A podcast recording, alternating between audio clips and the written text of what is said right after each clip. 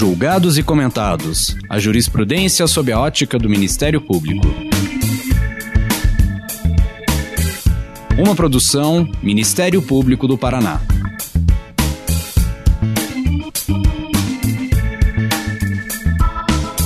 Olá, estamos começando mais um episódio do Julgados e Comentados. Eu sou Eduardo Cambi e hoje abordaremos a soberania dos vereditos e a impossibilidade de realização de novo júri para réu injustamente absolvido.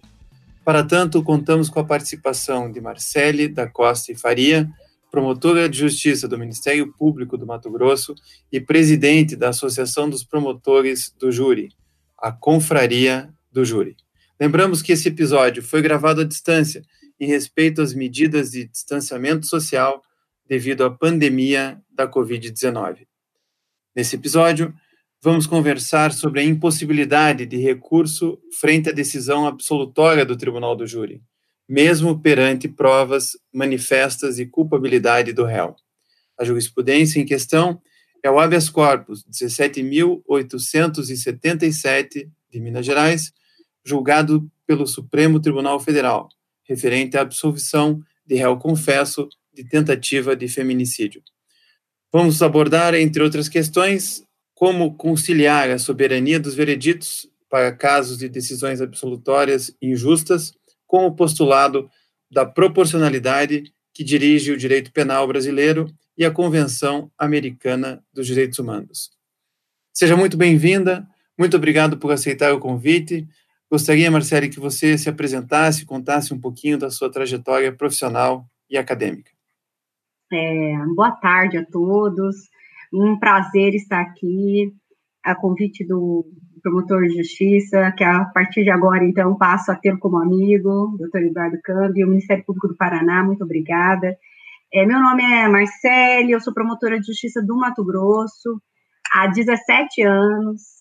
Eu sou mestre em Direito pela Universidade Federal de Mato Grosso, com a, com a linha de pesquisa Direitos Humanos, né? Sob a orientação do professor Antônio Sérgio Cordeiro Piedade, que ladeia o júri comigo no Mato Grosso. Né, e eu tive a honra de ser professora do professor Valério Mazzuoli, e que, um, e que me incentivou muito na pesquisa em relação à proteção, à tutela dos direitos humanos realizada pelo Ministério Público. Então, atualmente eu sou promotora do júri de Cuiabá, sou titular do, da promotoria do júri da capital, então a gente realiza júri todos os dias do, do ano. Não tem temporada, é de 7 de janeiro a 20 de dezembro. E agora eu estou aqui, agradecendo o convite, pronta para conversar com os colegas a respeito né, dessa instituição tão, tão cara, a democracia brasileira. Pois é, podemos começar por aí, Marcele, falando por que, que o júri é tão importante para a democracia brasileira. Então, o artigo 2 da Constituição, determina, ele determina que todo poder emana do povo. Então, em todos os órgãos do Estado, em todos os poderes do Estado, tem uma representação popular. Então, o executivo é o mandato eletivo, o legislativo também, nas duas casas do Congresso, todo o legislativo municipal e todo o executivo. E o poder judiciário é uma forma de participação do povo no poder judiciário, é o tribunal do júri, de forma que o tribunal do júri, ele vai é, os jurados, né, o povo na participação do poder judiciário vai lidar com os bens mais caros da sociedade, a vida que foi retirada, a liberdade do acusado e a justiça social. Então é muito importante a participação do povo no julgamento dos delitos que são mais graves, né, que atentam com o direito humano mais, mais importante, que é a vida. Você acabou de lançar um livro, Controle de Confessionalidade pelo Ministério Público, junto com o professor Valério Mazzoli, né? E eu queria que você dissesse um pouquinho como é possível relacionar o Tribunal do Júri com a defesa de direitos humanos. Então, é, o Estado brasileiro, primeiro, no artigo 1 da Constituição, ele define, né, o fundamento da República é a dignidade da pessoa humana. Como se estabelecer a dignidade sem a vida? Quando o artigo 5 ele traz, traz todos os direitos, o primeiro direito que ele cita é a vida. Então, consequentemente, todos os, os demais incisos do artigo 5 são para instrumentalizar ou para garantir ainda mais os delitos, os, os direitos contemplados no CAPT. Então, o tribunal do júri, ele vem a ser, ele tem uma dupla função. Ele garante a liberdade do acusado e o direito da sociedade de julgar aquele que atentou contra o bem mais caro do indivíduo, que é a vida. E aí, o que tem a ver isso com os direitos humanos? É, nós, nós, temos que entender que, que, que, de acordo também com o artigo 5 no parágrafo 2 fala que todos os direitos, todos os direitos apostos em tratados internacionais de direitos humanos que o Brasil é signatário, eles são incorporados ao texto constitucional, né? São, por sua vez, é constitucional, é, são constitucionais, materialmente constitucionais, por força do parágrafo 2 Então, da forma como quando o Ministério Público atua, ele tem que primeiro observar se aquela norma que ele está tá aplicando, ela primeiro, ela está de acordo com a Constituição e depois se está de acordo com os tratados dos quais o Brasil é signatário. É, então, nós temos aqui, por exemplo, a Convenção Americana de Direitos Humanos. O parágrafo terceiro, ela determina, ele, do artigo 5 ele vai determinar o quê? Ele vai determinar que os tratados é, é, do que o Brasil é signatário, incorporados ao nosso ordenamento jurídico, terá status né, de emenda constitucional se passar pelo quórum qualificado nas duas casas de três quintos. Né? Aí, sim, esse, esse, tratado que adentra o ordenamento jurídico brasileiro nesse quórum qualificado, evidentemente, comporta, inclusive, o controle abstrato de convencionalidade. Né? E, ah, e daí a importância de você trazer, uh, como você está dizendo, é muito interessante isso, porque é, relaciona o direito à vida com outros direitos fundamentais que estão interrelacionados. E o que eu acho interessante também, e daí eu gostaria que você comentasse a importância dessa decisão e por que, que nós temos que olhá-la com um viés crítico. O que, que o Supremo decidiu nesse habeas corpus é, e por que, que nós precisamos fazer uma crítica a essa decisão do Supremo Tribunal Federal? Então, o, o Supremo Tribunal Federal entendeu, primeiro, primeiro é uma coisa assim, o, o caso é o seguinte, de um feminicídio, uma tentativa de feminicídio com o acusado confesso. Ele confessou e os jurados absolveram. Eles absolveram. Ou seja, eles deram carta branca aos maridos para agredirem e matarem as suas mulheres. Porque, tendo prova de autoria e materialidade com, diante de um acusado, confesso, ensejar uma absolvição, evidentemente que essa decisão dos jurados, em que pese soberana, ela foi contrária à prova dos autos, ou seja, ela foi injusta. Né? Ora, então, o Ministério Público recorreu para o TJ do Pará, né, é de Minas Gerais, Minas Gerais. Né, na comarca de Nova Era. Então, assim, ele recorreu para o Tribunal de Justiça de Minas Gerais, diante daquela, porque a soberania dos vereditos, ela é um princípio constitucional, mas não existe princípio constitucional absoluto. Então, se, se esse, a soberania dos vereditos, ela tem, que, ela tem que ser de acordo com a justiça social, que é um objetivo da República Federativa do Brasil, no artigo 3 da Constituição. Então, não, não, não há que se falarem os jurados tudo, eles, os jurados podem muita coisa, mas não podem tudo né? Porque o direito penal, vigora no direito penal o princípio da proporcionalidade. Por que nós temos o direito penal? Porque o direito penal é fragmentário, última raça, para tutelar os bens mais caros da sociedade. Então, a partir do momento que o direito penal é evidente que impede o excesso do Estado, mas também ele impede que o Estado, diante de uma violação de direitos humanos, ele impuna a quem proteja de forma insuficiente o bem jurídico tutelado, que no caso, é, em questão do é o bem jurídico vida, é a tutela da vida, que tá, é a integridade física da mulher. Então, o Tribunal de Justiça de Minas Gerais acertadamente anulou o julgamento e determinou novo julgamento perante o Tribunal do Júri. Houve recurso para o STJ. O STJ, em recurso especial, manteve a decisão do tribunal determinando o novo julgamento. Aí o Supremo Tribunal Federal não cabe mais recurso, né? Não caberia mais recurso, tanto é que não fora interposto recurso extraordinário, porque a questão era a questão era era era lesão à, à lei, então seria somente o STJ pronto. Então, através de um HC, né, que é um remendo, serve para tudo, um bombril, eles determinam que não, que o júri, a, a, o quesito absoluto, que os jurados absolveram, ainda que a decisão é injusta, não cabe recurso. E aí, o pior, né? Tem, tem, tem, doutrinadores que defendem porque a Convenção Americana de Direitos Humanos ela prevê o duplo grau de jurisdição somente para o acusado. Não, não, ela não prevê o duplo grau de jurisdição para a acusação. Mas vejam, primeiro, a primeira, primeira premissa que se põe, a Convenção Americana de Direitos Humanos, ela é padrão mínimo de proteção. Padrão mínimo de proteção. E quando a gente fala que a convenção protege o bem jurídico, nós precisamos entender que é, protege o bem jurídico que foi violado. E não, o, não vai proteger o violador. A partir daí, começa, começa a haver a, a, a, errônea interpretação do que, do, que, do que representa uma Convenção Americana de Direitos Humanos e uma interpretação errônea também do, de que bem é, cabe à Convenção tutelar. Então, a, a, o que é protegido é a, que, o direito violado. O direito violado foi da, da mulher, quase que pagou com a sua vida. Mas, além de tudo, não é só o artigo 7 que existe. Existe na Convenção Americana de Direitos Humanos o artigo 25. E o artigo 25 da Convenção fala que todos aqueles que têm o direito violado terá direito a um recurso efetivo às cortes.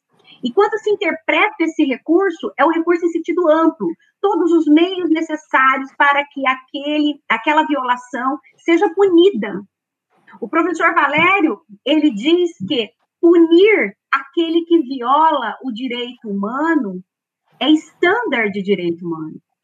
Porque o Estado não pode ser conivente com a violação. Então, ele tem que dar uma resposta proporcional e adequada. No caso brasileiro, a resposta penal inadequada frente à violação do direito à vida, porque nós estamos tratando do tribunal do júri, é uma justa condenação. Se os jurados absolvem, essa decisão ela deve comportar recurso. Aliás, ela comportou recurso e o recurso foi acolhido por, em, duas, em duas cortes, no Tribunal de Justiça de Minas Gerais e no STJ. Então, essa decisão é inconvencional, porque fere o artigo 25 da Convenção Americana de Direitos Humanos e não só isso, fere o artigo 7 da Convenção de Belém do Pará.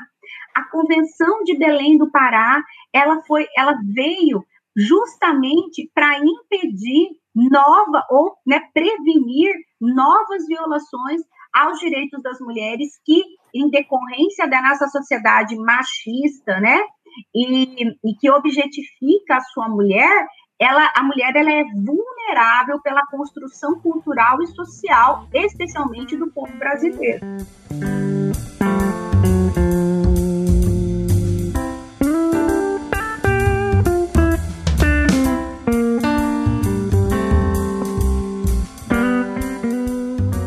Você tratou desse tema num artigo no Conjur e você traz um precedente importante é, da Corte Interamericana de Direitos Humanos, que é o caso Rocha Zenha e outros versus Nicarágua. Uhum. Ou seja, essa decisão do Supremo Tribunal Federal também contraria a orientação da Corte Interamericana de Direitos Humanos? É, é assombrosamente contraria, né? Não só a interpretação, como os precedentes da Corte, que é o Rocha Zenha e outros versus Nicarágua, e que, e que realmente a Corte decidiu que devem ter acesso equitativo e eficiente e efetivo à justiça, a um recurso efetivo, a uma reparação adequada às vítimas. E aí, é, é, Câmbio, o que acontece é que as pessoas falam, ah, mas é a vítima, não é o Ministério Público. Mas no processo penal brasileiro, da forma com que ele fora desenhado, a vítima, ela não propõe ação penal. Quem propõe ação penal é o Ministério Público a vítima não recorre.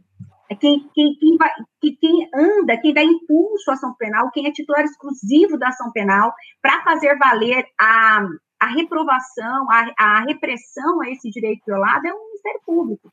Então, tolher do Ministério Público um, um recurso significa que afrontar assintosamente os precedentes da Corte. Especialmente, eu acho que o público, é, é, nós precisamos entender que existe um decreto 4463 que torna obrigatória a, a, a jurisdição da Corte Interamericana, não só obrigatória, como também não só a decisão da corte, mas também a sua interpretação. Por quê? O órgão máximo de interpretação da Convenção Americana de Direitos Humanos é a corte. Então, o, será violação aquilo que a corte disser que é violação. E deixar a vítima sem um recurso efetivo e uma, e uma resposta estatal adequada àquela violação é violação de direito humano. E é muito interessante porque a corte, em vários precedentes, inclusive condenando o Brasil, especialmente no caso Ximenes Lopes, Fazenda Brasil Verde e Favela Nova Brasília, ela entende o seguinte: que enquanto o Brasil não pune aquela violação de direito humano, a violação se perpetua. Porque a, a omissão do Estado em apresentar uma resposta efetiva e proporcional àquela violação de direito humano corresponde à manutenção da violação. Então, isso, isso está, está, em todos os precedentes da corte. Então, essa decisão do, do STF é totalmente contrário aos estándares de direitos humanos, aos tratados e convenções de direitos humanos que o Brasil é signatário. Totalmente, né? Tá, tem tem o Schietti, é, ele, ele apresentou.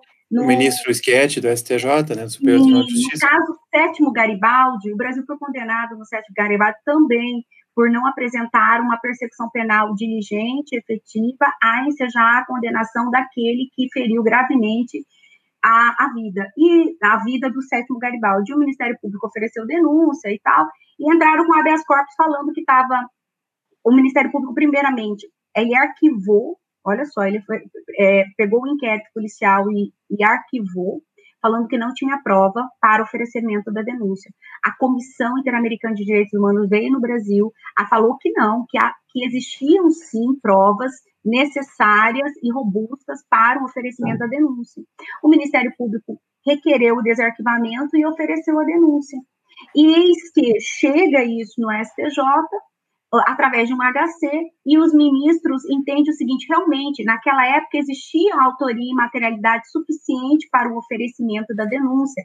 Ocorre que é, o Ministério Público é, não utilizou novas provas para, para determinar o arquivamento, esquecendo da condenação da corte. A corte já tinha mandado, tem que investigar. E por isso que o Ministério Público ofereceu a denúncia. E, os, e, e através de HC, eles refutaram o desarquivamento, entenderam que o desarquivamento não foi de acordo com o padrão das normas domésticas. Mais uma vez, o STJ aplica a norma doméstica e não e deixando de aplicar o tratado, sendo que o tratado tem status supralegal nos termos do STF. Então, mais uma vez, e o Schietti, ele fala o seguinte nesse, né, né, nessa denúncia do, do sétimo Garibaldi, mas ele foi voto vencido. E ele fala o seguinte: é, ele, a decisão do Tribunal de Justiça do Estado do Paraná, Paraná, sétimo Garibaldi do Paraná, Verdade. olha, nada, é uma demonstração de como estamos ainda distantes de internalizar a regra do controle de convencionalidade que há de caminhar para e passo com o controle de constitucionalidade de toda a norma do direito positivo.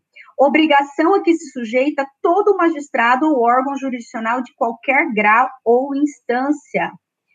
É, o Brasil se vincula às decisões da Corte Interamericana de Direitos Humanos, devendo dar às leis que integram seu ordenamento jurídico interpretação conforme os tratados e convenções a que tem aderido visto que uma parte não pode invocar disposição de seu direito interno como justificativa para o não cumprimento do tratado. Então, o Brasil foi condenado a, a investigar, a deflagrar a persecução penal do sétimo Garibaldi. O, o Ministério Público o faz e, através, novamente, de um HC, o STJ tranca a ação penal utilizando de normas processuais domésticas em detrimento de uma decisão da corte totalmente inconvencional. E isso, além de tudo, o artigo 1 do Código de Processo Penal Brasileiro de 1941 fala que é o processo penal brasileiro reger-se-á por esta lei, salvo os tratados e convenções internacionais. Então, assim, a gente brinca, né, de, de fazer defesa de direitos humanos no Brasil. Você estava falando de um, uma importante questão, trazendo a Convenção do Belém de Pará, a Convenção dos Direitos da, das Mulheres, da ONU. A gente sabe que o Brasil é, tem índices elevadíssimos de homicídio e de feminicídio. É, infelizmente, cerca de menos de 15% desses casos são solucionados, é, menos do que isso é levado à justiça e muito menos é, conseguem, ser, conseguem ser responsabilizados. Né? É, como é que você, que é uma promotora de justiça, uma defensora dos direitos humanos, vê essa questão da violência contra a mulher e o que, que nós podemos fazer para reduzir esse grau de impunidade? É, infelizmente, ainda, é, primeiro tem que a, a alterar a cultura brasileira. Infelizmente, isso está arraigado no nosso pensamento do homem médio, né? E até, até, eu não sei se o estado do Paraná aqui, nós, nós do Mato Grosso, nós gostamos muito de música sertaneja, até meu, meu artigo começa com a música Cabocla Teresa, né? Que se você, se você ouvir a música, até peço para quem tiver curiosidade de procurar lá no Google e verificar Cabocla Teresa. Então é um canto, é um choro triste, né, daquela pessoa que perdeu o amor, mas ele perdeu o amor porque ele quis, ele matou, né? E quem ama, aí eu lembro de Lira, quem ama não mata, o amor, o amor faz filho, não faz cadáver, né? Então, é isso fica arraigado, e isso é muito forte na nossa cultura. É muito forte, porque é, só para você ter uma ideia, eu tenho um magistrado que é meu amigo, que frequenta a minha casa eventualmente, e um dia eu estava discutindo sobre Cabocla Teresa com ele, e falou, ah, mas deixa eu ver essa música aí. Aí ele ouviu a música, no final da música, ele ficou com muita pena do marido traído, né? Porque a cabocla deixa ele para viver um grande amor e ele mata ela e ele termina confessando. A música é ele confessando o crime para a autoridade que foi lá, né? Ele falou, nossa, mas você tem que entender. Eu falei, como? Então, isso está arraigado. E como é que a gente muda? Para que, que o direito penal também, ele é, eu acho que ele é um instrumento também de fazer mudar a, o comportamento social, como foi o cinto de segurança, né? Então, vamos ter todo mundo vai ser, vai ser lei de colocar o cinto de segurança, dirigir embriagado. Nossa, quantas vezes eu via meu pai dirigindo embriagado, né? E hoje em dia eu acho inconcebível alguém pegar um carro, nós temos Uber hoje. Então eu acho que é necessário sim a punição. Por conta dessa a punição é, é, atingir o fim do direito penal, né? Que é a prevenção do crime. Um dos, uma das finalidades do direito penal é a prevenção. E coincidentemente, ontem eu estava no caminho, eu estava voltando uma viagem, eu estava assistindo, ouvindo, que eu recomendo o podcast A Praia dos Ossos conta em detalhes todo o julgamento da Doc Street, da Ângela Diniz, e como, e como o júri de Búzios, que era a comarca era de Cabo Frio, que Búzios não era nem cidade na época, em 79, absolveu por legítima defesa da honra uma pessoa que efetuou cinco disparos, quatro no rosto e um na nuca de uma jovem de 32 anos. E ela foi absolvido. Então, assim, essa, é, é, é, esse problema aí é mundial, tá certo? É mundial. A mulher, a emancipação feminina, ela, ela, vem, ela vem a passos lentos, né? Veja bem, o, ne o homem negro e judeu, com todas as problemáticas, com todas as, as agressões que eles sofreram, eles conseguiram o direito de votar primeiro que as mulheres. E o que me deixa triste é que nós somos mais de 50% da população e nós não temos representatividade nem na Câmara nem no Senado. E é o que é mais indignante ainda é que as mulheres que criam os homens. Então, o único portal para se chegar à Terra é através do corpo de uma mulher. E mesmo assim, elas são, elas são diminuídas na, na sociedade, em todas as suas vertentes, em todas as classes sociais. Então, eu acho que o direito penal ele tem que servir para punir exemplarmente aquele que atenta contra, contra, contra esse bem jurídico, né? A vida, especialmente da mulher, em situação de vulnerabilidade.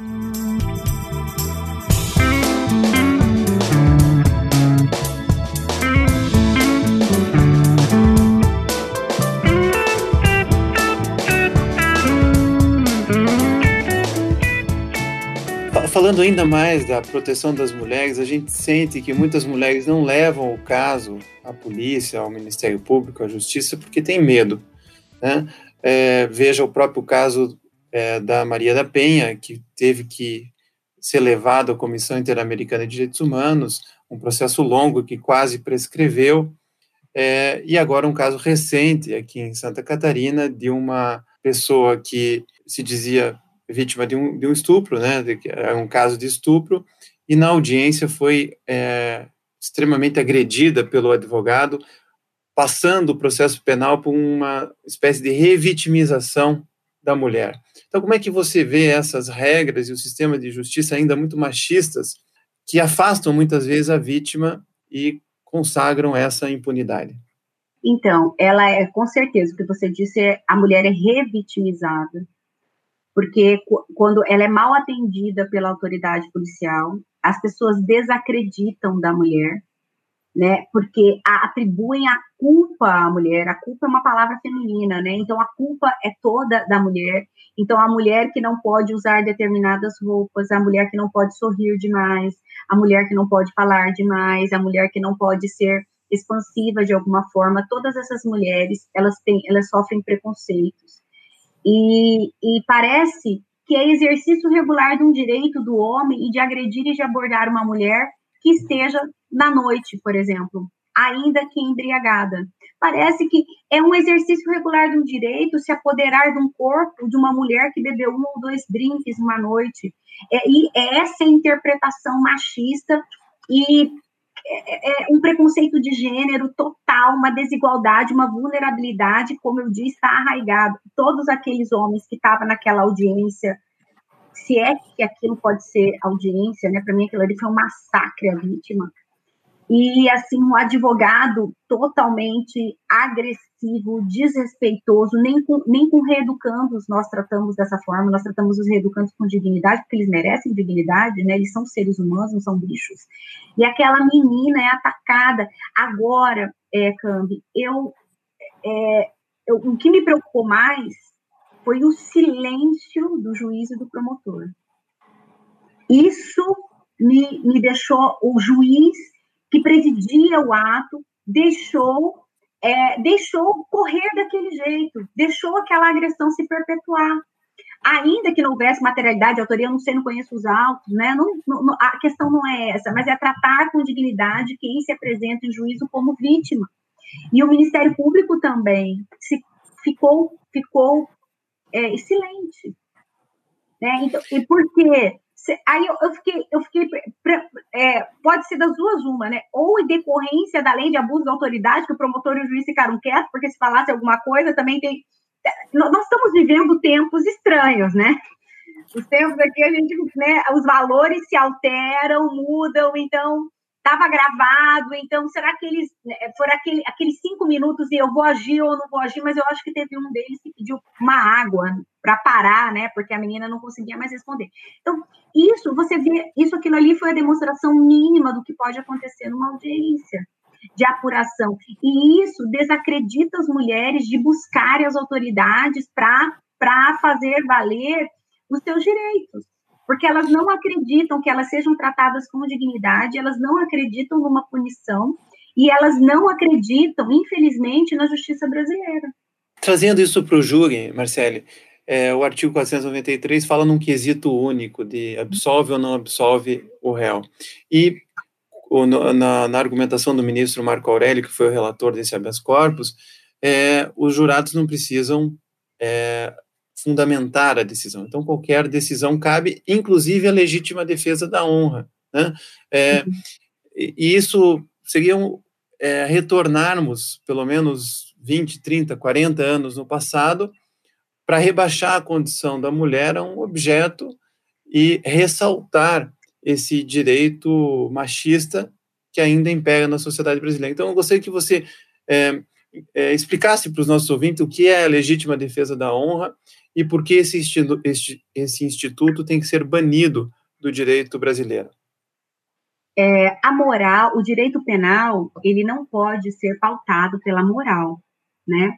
Direito penal é quando afronta a um bem, a um bem caro, a um bem valorado pela, pela sociedade.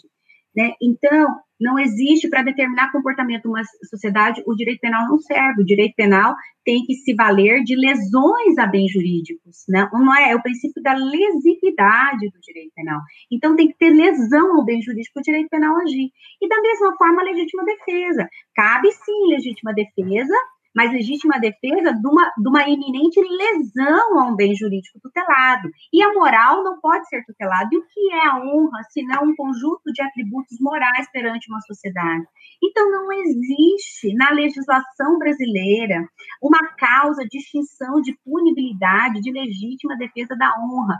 Isso é, no mínimo, uma chicana. Isso é uma criação de orador em tribunal do júri, porque a legislação brasileira nunca contemplou isso.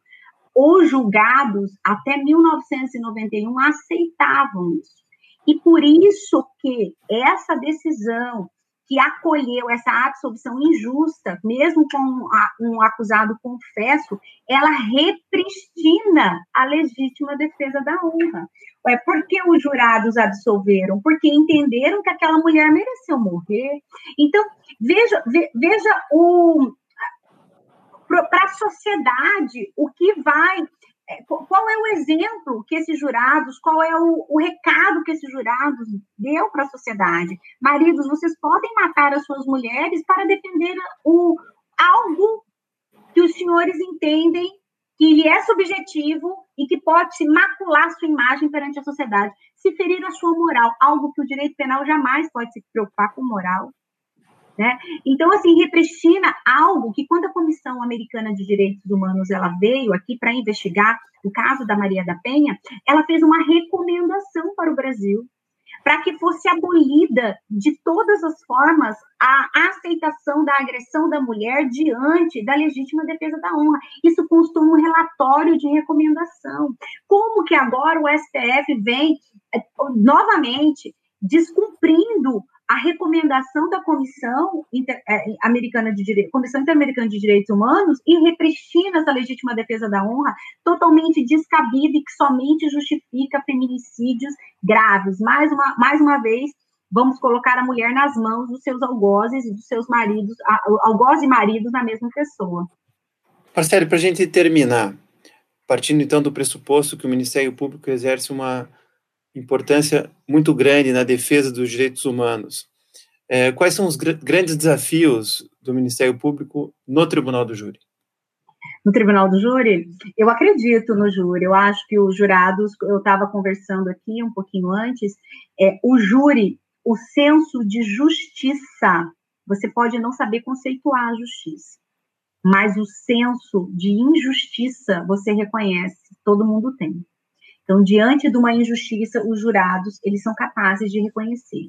Então, cabe ao, ao Ministério Público estudar muito né, e demonstrar da melhor forma para os jurados qual seria a decisão mais justa e do que a sociedade precisaria, de qual decisão seria mais importante e mais relevante e mais é, profícua para a sociedade. Principalmente, como eu disse, os jurados, eles, eles, eles cuidam dos bens mais caros da sociedade, que é a vida ceifada, a liberdade e a justiça social. Então, eu geralmente eu chamo os jurados para também o papel deles, para que eles entendam o papel deles de de, de, construir uma sociedade. Olha que, importante, a importância dos jurados que tem na democracia brasileira. E diante de um feminicídio, eu peço para eles fazerem a reflexão. E se fosse a filha de, de algum de, dos jurados? Se fosse a irmã? Se fosse a mãe? Né? Porque todos nós viemos de mulheres. Como aceitar essa banalização da vida da mulher para atender uma, um senso de egoísmo do seu marido, porque ele geralmente é movido, ou pelo seu ex-companheiro, porque ele é movido pelo sentimento egoístico de posse. Como, como que a vida da mulher ela tenha um desvalor a justificar uma exclusão de tipicidade extra-legal, inventada naquele momento, não contemplada pela nossa legislação, para aquela pessoa que retira a vida de seu semelhante. Isso é inconcebível. Então, eu acho que tem que chamar os jurados para responsabilidade, para ver que tipo de sociedade, que tipo de poder judiciário ele espera, ainda mais quando um deles, né, é, precisar do conselho de sentença, nem, nem Deus vai deixar. Eu, geralmente eu falo assim, mas nem, não é isso que a gente está desejando, mas a gente tem que é, decidir o, de acordo com o que a gente espera, que resposta social a gente espera da sociedade. Eu acho que é isso. E quando a decisão é manifestamente contrária à prova dos autos, dá a possibilidade para que um outro júri faça a revisão desses fatos. Seria isso? Sim, e eu gostaria de sublinhar, a gente está falando em feminicídio, mas isso acontece também, Cambi, com o policial que mata acusados de que tem antecedentes criminais, porque a polícia não está autorizada a matar.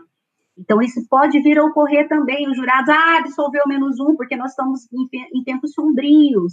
Então, essa decisão também, às vezes, é contrariamente à prova dos autos. Nós precisamos de um recurso, porque impedir um recurso absolutório também tem é, momento em que os agentes do Estado perpetram é, crimes violentos e podem ensejar uma absolvição dos jurados, por, especialmente em cidades do interior, era aquele, era aquele menor infrator que todo dia subtraía os bens de algum né, determinado comércio. Então, isso também, encontrar a justificativa para tirar a vida e absolver dessa forma, vai ensejar um problema de defesa insuficiente do bem-vida no Estado Democrático de Direito.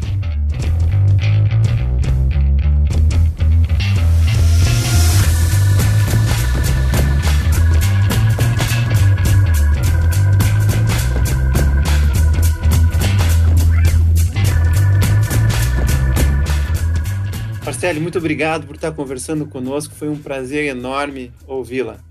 Ah, o prazer é todo meu. Muito obrigada e estamos juntos, né? A nossa causa é, é a melhor. Obrigada pelo convite. Não se esqueça de curtir ou se inscrever em nossas redes sociais e assinar nosso podcast no aplicativo de sua preferência. Você também pode participar da elaboração dos julgados e comentados.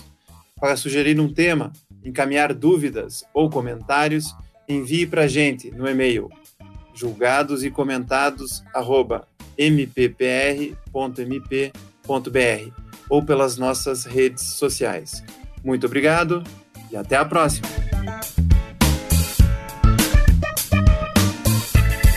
Uma produção Ministério Público do Paraná.